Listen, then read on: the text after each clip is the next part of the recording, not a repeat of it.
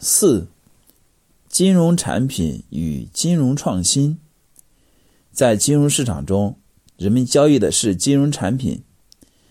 人们购买一般产一般商品，主要是因为它们对我们有用。例如，我们购买食品，是因为食品可以让我们充饥。与一般商品不同的是，金融产品给人们带来的是财富上的收益，就是让人们的钱能够变成更多的钱。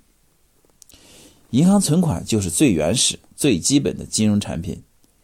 例如，银行推出的一年期定期存款就是一个金融产品。储户将一百万元作为一年期定期存款存入银行时，等于购买了银行的一年期定期存款这一金融产品。在这一交易中，储户付出的代价是在未来的一年中将自己这一百万元资金的使用权交给银行，从银行得到的是一笔利息。自二零零八年金融危机以来。人们经常提到金融创新这一名词。什么是金融创新呢？从宏观角度看，金融史上的重大历史性变革就是金融创新。整个金融业的发展史就是一部不断创新的历史。例如，货币、银行、股票与股份制公司等的出现都是金融创新。因此，没有金融创新，就没有金融业的发展。世界经济也就不可能发展的这么快。中观上的金融创新是指金融制度、金融技术的创造，例如共同基金、对冲基金的出现，以及对于商业银行资本充足率的要求，都是金融创新。微观上的金融创新是指金融工具与金融产品的创新，在金融创新中。期权、期货这样的衍生金融工具被创造出来，利用这些新的金融工具，人们创造出了很多新的金融产品。例如，资产支持证券是二十世纪八十年代初创造出来的一种新的金融产品。在各种资产支持债券中，住房抵押贷款支持证券是影响最大的一种。那么，住房抵押贷款支持证券是如何创造出来的呢？它有什么作用呢？我们用一个例子来说明。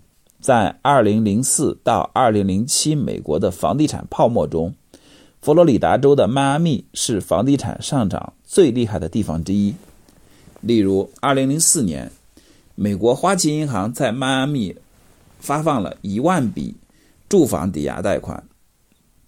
期限都是三十年，总金额四十亿美元。一般情况下，因为期限是三十年，花旗银行要到二零三四年才能全部收回四十亿美元的成本。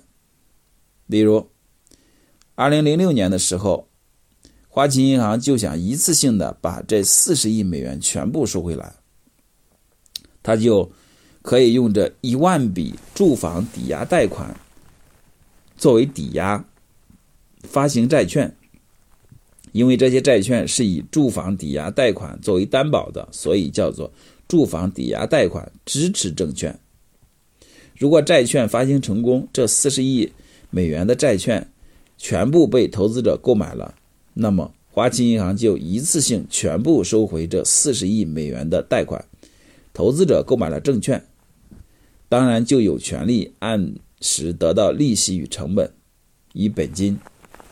而这些利息与本金就来自于这一万笔住房抵押贷款的还款。花旗银行与这一万笔住房抵押贷款基本没有关系了。以后，花旗银行的责任只是当借款人将住房抵押贷款还给花旗银行时，花旗银行转手将他们交给购买证券的投资者。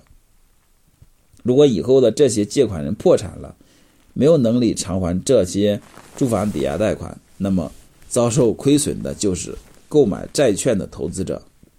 可见，住房抵押贷款支持证券这一新的金融产品，一方面可以帮助银行加快资金的回收，增强资金的流动性，并将借款人可能违约不还款的风险转嫁到购买债券的投资者身上；另一方面，它也为投资者提供了新的投资产品。当然，在2008年金融危机前，有些衍生金融工具与金融产品被滥用于投机，结果成为了金融危机爆发的原因之一。有了金融市场、金融机构与金融机工具，投资者就可以买卖金融产品了，金融就可以运行起来了。但是，要让金融能够良好的运行起来，不出问题，而且高效的运行，我们还需要两个关键的东西，一个是利率，另一个是有效的监管。在后面的章节中，我们会说到利率与监管在金融的运行中起着什么样的关键作用。